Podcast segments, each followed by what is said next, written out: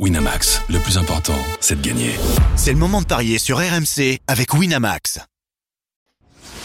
Les paris 100% tennis sont sur rmcsport.fr. Tous les conseils de la Dream Team RMC en exclusivité dès 13h Avec Eric Salio. Salut à tous, on parie sur quatre autres Français à Indian Wells au programme des paris 100% tennis avec Quentin Alice, Richard Gasquet, Adrien Manarino et Grégoire Barrère. Pour en parler justement de tous ces matchs, Christophe Payet, notre expert en paris sportif, est là. Salut Christophe. Salut Johan, bonjour à tous. Et Eric Salio est avec nous. Salut Eric. Salut Eric. Salut à tous. Bon, ça fait un, un 2 sur 3 pour toi hier, Christophe, un 1 sur 3, 1 sur 3 pour, pour Eric. Voilà, il y a eu l'abandon de, de, Constant Lestienne donc face à Russo Viori qui te met un petit peu dedans. Eric, hein, tu avais joué euh, pourtant la victoire du Finlandais et, Lestienne n'a pas voulu que tu passes ton pari.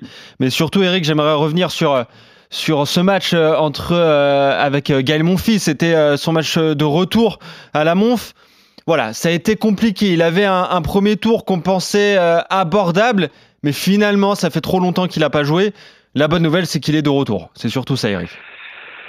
Ouais, alors le score est sec, hein, 6-1, 6-3, 6-1, 64 minutes, donc il n'a a pas vraiment existé, il y a beaucoup de foot direct. Bah voilà, c'est, on s'est tous emballés hier, on s'est dit euh, Thompson, c'est, c'est jouable, mais quand vous, vous, êtes hors circuit depuis si longtemps, pff, vous perdez tellement de choses les repères. On le voit d'ailleurs, Eric, avec Dominique Thiem, hein, qui n'y arrive pas. Exactement, exactement. Et ça, c'est inquiétant parce que, on l'a dit hier, Gaël, il, il, vise quand même les Jeux Olympiques, mais là, il l'a reconnu dans l'interview qu'il a donné à, à, notre confrère de l'équipe, Franck Ramella.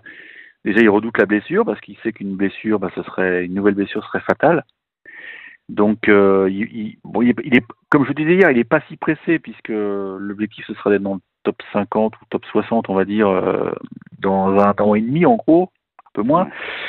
Donc il aura du temps, mais il faudra qu'il moralement il soit costaud parce que même s'il est content d'avoir rejoué, je pense que dans le vestiaire, euh, il doit se dire j'en ai pris une belle quoi, j'en ai pris une belle et, et le chemin est long et on le voit avec Dominique Thiem, c'est très très compliqué. Euh, les autres avancent, ils vous les, ils vous laissent pas de, de place, donc euh, on va voir comment il va digérer ça. Normalement, si j'en crois le, le site du, du tournoi de, de, Phoenix, qui est un gros challenger qui se déroulera en début de semaine mmh. prochaine, et il a une wildcard qui, qui lui est réservée, donc là il va, j'allais dire, il va, il va jouer des mecs moins forts, c'est même pas sûr, parce que j'ai vu le, la liste, elle est incroyable, donc euh, il peut jouer des mecs comme euh, Van de Sanchou, même Casqué au premier tour, donc vous voyez, c'est compliqué, hein.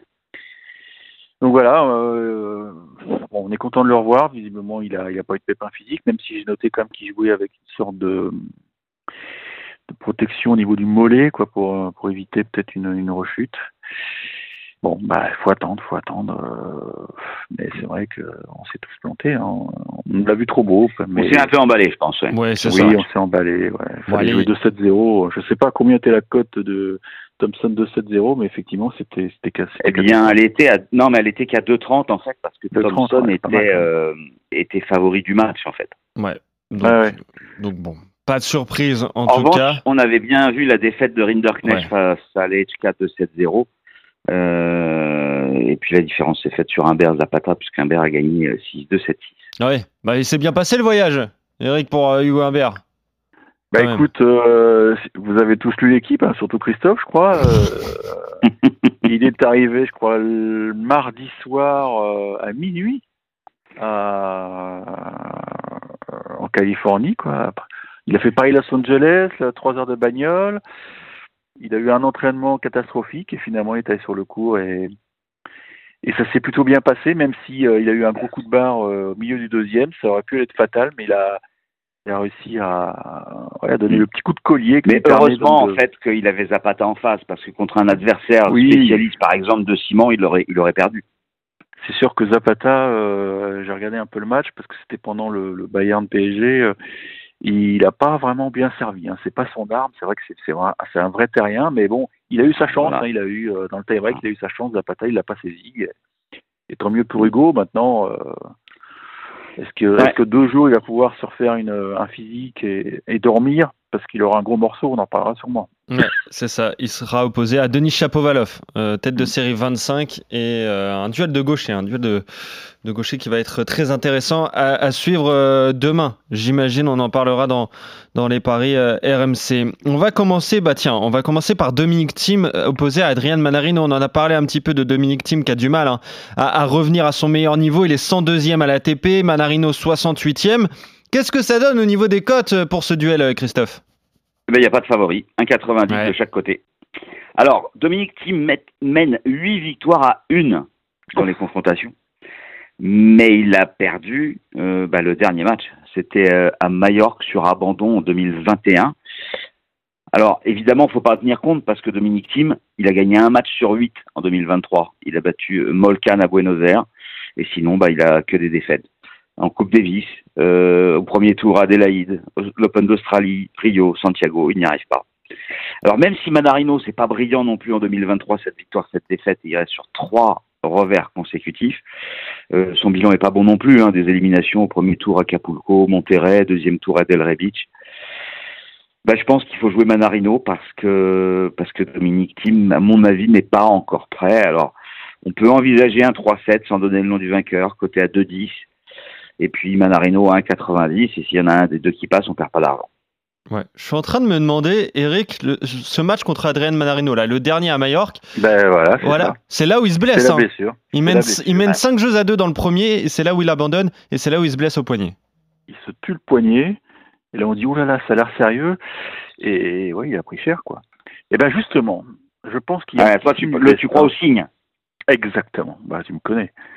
Et ben, le fait de, re- de recroiser Manarino, ça va lui rappeler ça et il va se dire, je peux pas, je peux pas perdre. C'est c'est le démarrage de, de ma nouvelle vie peut-être, même si effectivement son sa feuille de route est catastrophique, son niveau de jeu est pas bon, on l'a vu sur terre battue. Alors, d'un autre côté, il retrouve un, un stade où il a brillé il y a quelques années, puisqu'il avait remporté le titre face à Federer, on s'en souvient tous, ça avait surpris tout le monde.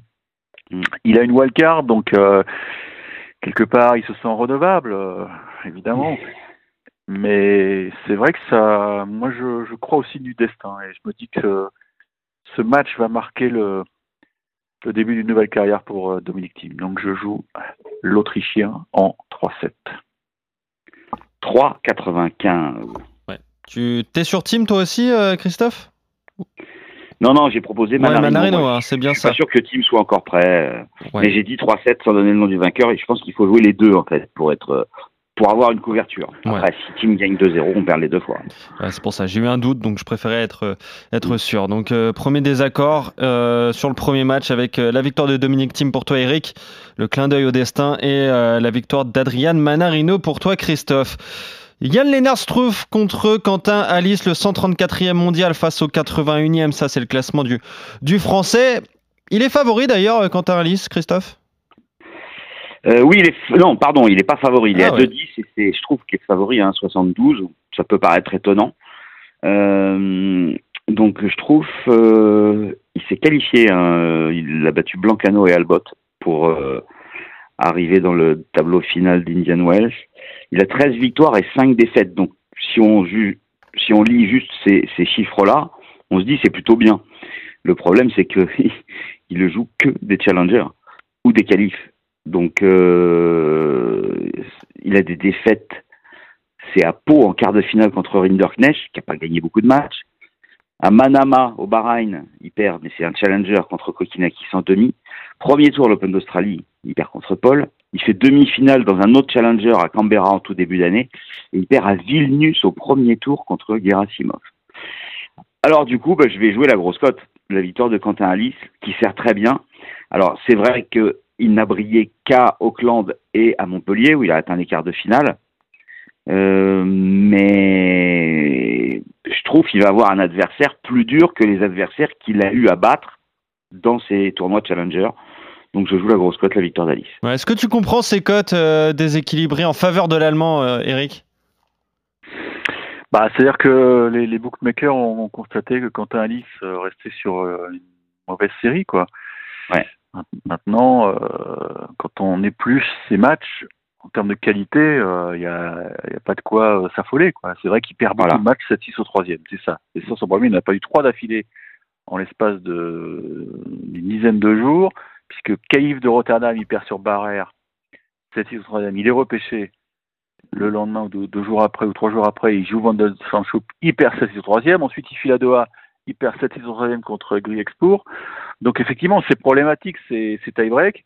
Et puis, euh, où ça s'arrange pas, c'est qu'à Dubaï, il perd encore trois tie-break.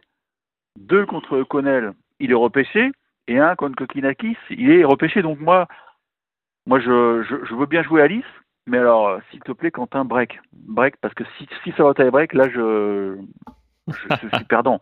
Je suis sûr que ça va mal se passer. Il a gagné un tie-break, je crois, cette année, euh, Quentin Alice, c'est c'est complètement dingue. Il y a, peut-être une vraie phobie, mais oui, je veux bien jouer Quentin Alice, mais il faut pas qu'il y ait tie-break. Voilà, alors démerdez-vous avec ça, les enfants.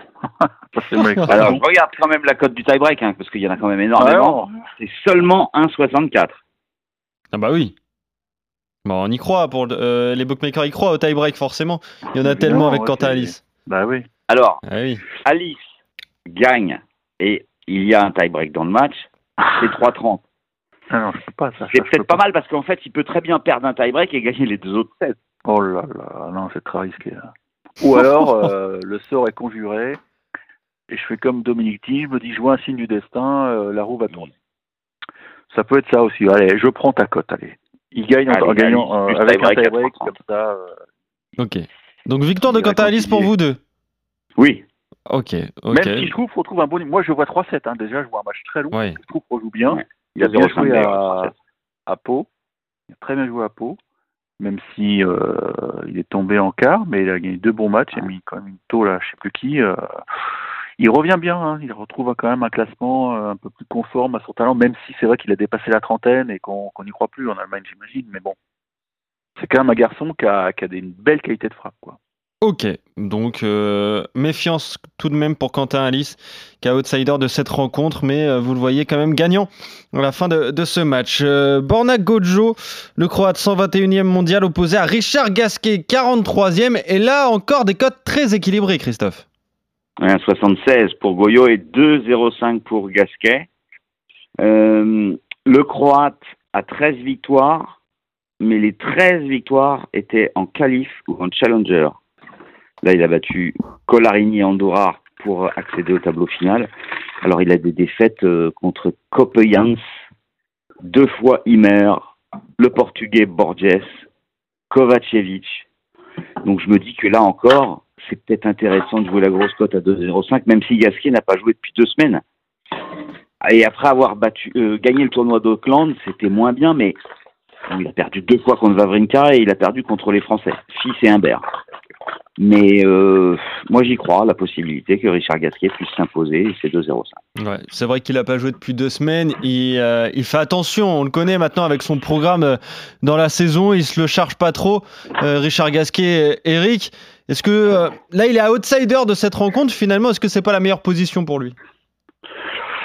Je crois qu'ils s'en fichent de savoir qu'il est outsider ou pas. Il a juste un mec à abattre, mais le problème, c'est que je l'avais, l'avais dit hier, euh, Ouais. c'est, un gros serveur, Goyo. C'est un mec qui est, on, le- on le sait très fort en Coupe Davis, mais sur le plan personnel, c'est vrai qu'il est moins, moins saignant, mais je l'ai vu. euh, Meilleur perf, c'est d'avoir battu Manarino à la United Cup. Ouais, tu vois, dès qu'il joue avec le maillot croate, il est, il est bien. Mais il a bien Ouais. joué aussi Et après, à, c'est- c'est compliqué. Hein. c'est à Waco, donc il a bien joué. Enfin, ouais, bien joué, c'est un grand terme, mais il a quand même gagné quelques matchs. Ouais, en- demi-finale, ouais. Ah, demi. Demi-finale. euh, et il là, bat Benoît Mais bon, il bat personne, vraiment. hein. honnêtement, il bat personne. hein. Ah, moi, je me méfie de ce match parce que parce qu'il est lui, ça fait quelque temps qu'il est euh, qu'il est sur dur extérieur, donc sur euh, conditions vraiment euh, typiques euh, d'Indian Wells. Bah, Richard, euh, bon, il a perdu à Marseille. Euh, ensuite, il a participé à la conf de presse de la Hopman Cup, donc il est pas, ça fait pas, ça fait pas euh, 15 jours qu'il est qu'il est sur place, hein. Non, moi je vais tenter Goyo parce que euh, Richard, il va, il va pas aimer la, surface abrasive. C'est lent, tout le monde le dit, c'est confirmé. Je, joue le croate, tiens. Allez. Ouais, ok. 76. Ok, vous êtes en désaccord donc pour cette rencontre. Toi, Christophe, tu joues euh, le succès de Richard Gasquet. Dernier match, Grégoire Barrère face à Jack Sock, 65e mondial, hein, le français contre le 154e. Et euh, c'est Barrère qui est favori de cette rencontre, Christophe. Bah oui, bah il y a une certaine logique en fait. Hein. Euh, 1,52 pour le français, 2,50 pour euh, l'américain.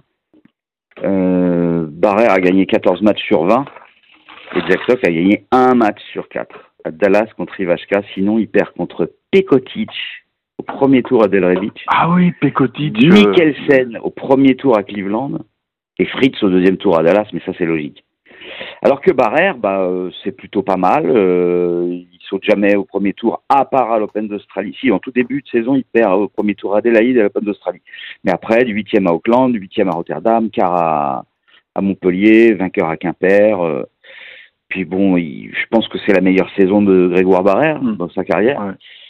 Donc, euh, bah, victoire de Barrère et même de 7-0, de 25. Ouais. T'as réagi à Pekotic, c'est euh, l'agent immobilier, c'est ça? Oui, voilà, c'est Oui. ça, une histoire dingue. Ouais. Mm. Mec qui était, qui était quasiment euh, redevenu, ouais, qui avait, qui avait lâché le tennis, quoi, qui avait été très bon à l'époque, plein de blessures. Et puis il avait encore un classement protégé qui traînait. Puis au dernier moment, le juge arbitre il dit finalement, tu rentres dans les qualifs. Quoi, je rentre Bah attends, faut que je quitte mon boulot, là, je suis à 6 heures. hein.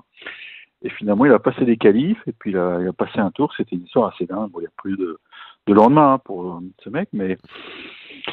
Euh, Sock, Non, mais c'est dire aussi- si Jack Sock euh, est en Ouais. grande difficulté aussi. Il a le problème de Jack. Sock, hein. c'est qu'il a dû faire un régime euh, à la Castaldi et il a perdu trop de kilos, je pense. Il a pu. non, mais il a, il a fondu, hein. Il a fondu, hein. Apparemment, euh, j'aime. C'est comment C'est j'aime. Comme j'aime. On va pas faire de. Oui, voilà. Et c'est vrai qu'on se foutait un peu de lui. Faut pas le hein, faire, d'ailleurs. Qu'il avait, qu'il avait un peu de surpoids. Mais il était paru, apparu, je crois que c'était à Dallas. J'avais lu des trucs comme quoi un mec méconnaissable, quoi. Méconnaissable, bon. Mais je pense qu'il est sur la pente descendante. Quoi. On sait qu'il a, il a un bras énorme, euh, mais bon, c'est, c'est un mec qui bouge très mal. Je pense que Grégoire a, a- ouais, il a l'opportunité de, d'imposer son jeu, de dicter sa cadence. Et on sait qu'il a. Là, il aura le temps. Je pense que c'est une surface qui peut lui convenir. C'est un mec qui, a- qui aime pas trop de bou- bousculer, Grégoire Barrère. Et bon, comme c'est pas ultra rapide, il, peut faire de bons trucs. Moi, j'ai, j'ai confiance. Ok. De 7-0, de 25 contre un joueur qui a gagné qu'un match en 2023. Euh, je me méfie parce que le public va être derrière quand même. hein. Ouais, c'est ça. Du monde quand même dans les tribunes. Et puis si tu arrives au tie-break, t'es pas forcément serein. Donc là, tu peux perdre tout euh, pour une bêtise comme ça. Non, je vois plutôt sur la longueur qui va s'imposer. quoi. Pourquoi pas 3-7 d'ailleurs Parce que l'autre n'est pas, oh, il pas, à la retraite. Hein. Ouais, pas encore.